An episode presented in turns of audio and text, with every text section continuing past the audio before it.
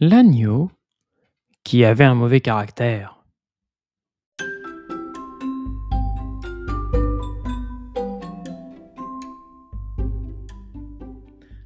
On dit souvent doux comme un agneau. Et on a raison. La laine de l'agneau est aussi douce que son caractère. Pourtant, l'agneau Marcel, lui, avait très mauvais caractère. Non fut son premier mot. Et dès le premier soir, Marcel refusa de dormir parmi ses frères et ses sœurs. Je dormirai là, tout seul, bien tranquille. Soyeuse, sa mère, et Dufteux, son père, n'avaient jamais vu ça. Veux-tu m'accompagner au bord de la rivière, Marcel? demandait Soyeuse, sa maman. Non. À toute question, Marcel répondait d'abord par non. Puis il relevait la tête, réfléchissait et marmonnait alors euh, D'accord. C'est gentil, Marcel. Au moindre compliment, Marcel grognait, même devant sa mère, qu'il adorait pourtant. Quoique affectueux, il avait vraiment très très mauvais caractère.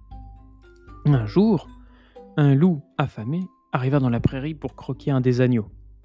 Tous se sauvèrent en bêlant Au loup Au loup Au loup Marcel, lui, haussa les épaules et demeura au milieu des herbes, absorbé par son repas.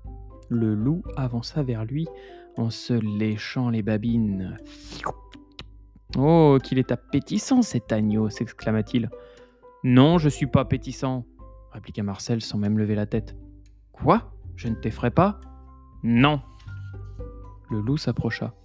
Je vais te manger. C'est moi qui mange en ce moment, c'est pas toi?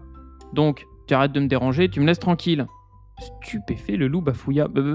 C'est incroyable je, suis un loup, toi tu es un agneau, je suis cruel et méchant, tu, tu, tu peux pas me parler comme ça Marcel se redressa, rouge de colère, et se mit à gronder le loup. Je te parle comme je veux.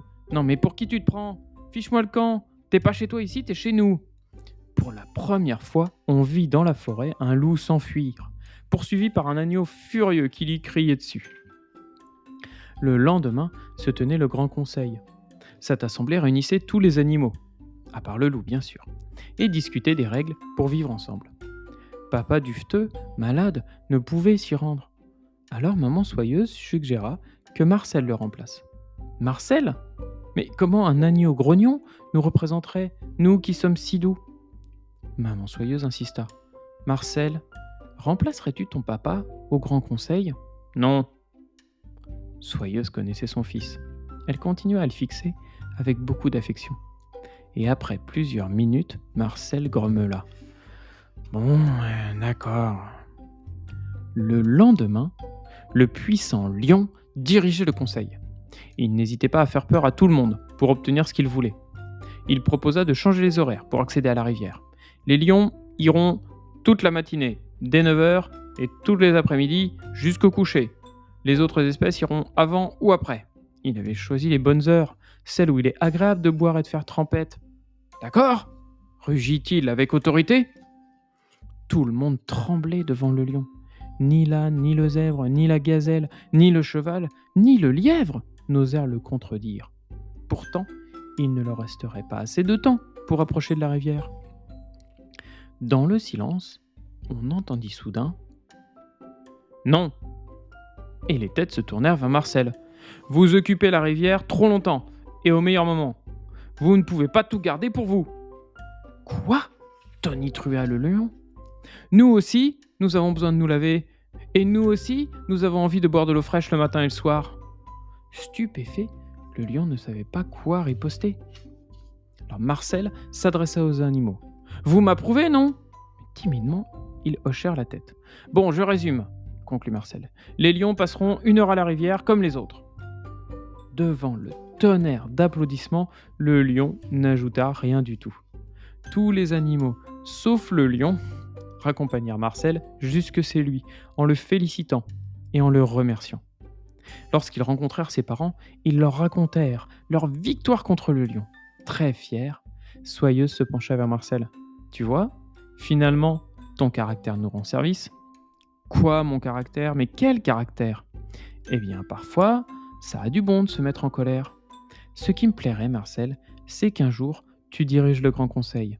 Qu'en penses-tu? Non, rétorqua Marcel. Bien sûr, vous ne serez pas surpris d'apprendre que, quelques années plus tard, Marcel était devenu le président du Grand Conseil des animaux. Oh, bien sûr, il grognait toujours un peu, mais il choisissait ses colères et les limitait aux situations injustes. Il devint ainsi le président le plus respecté des animaux. Fin. Mais le savais-tu? Tu sais que l'agneau, c'est le petit de la brebis et du bélier Est-ce que tu savais que les agneaux naissent sans laine?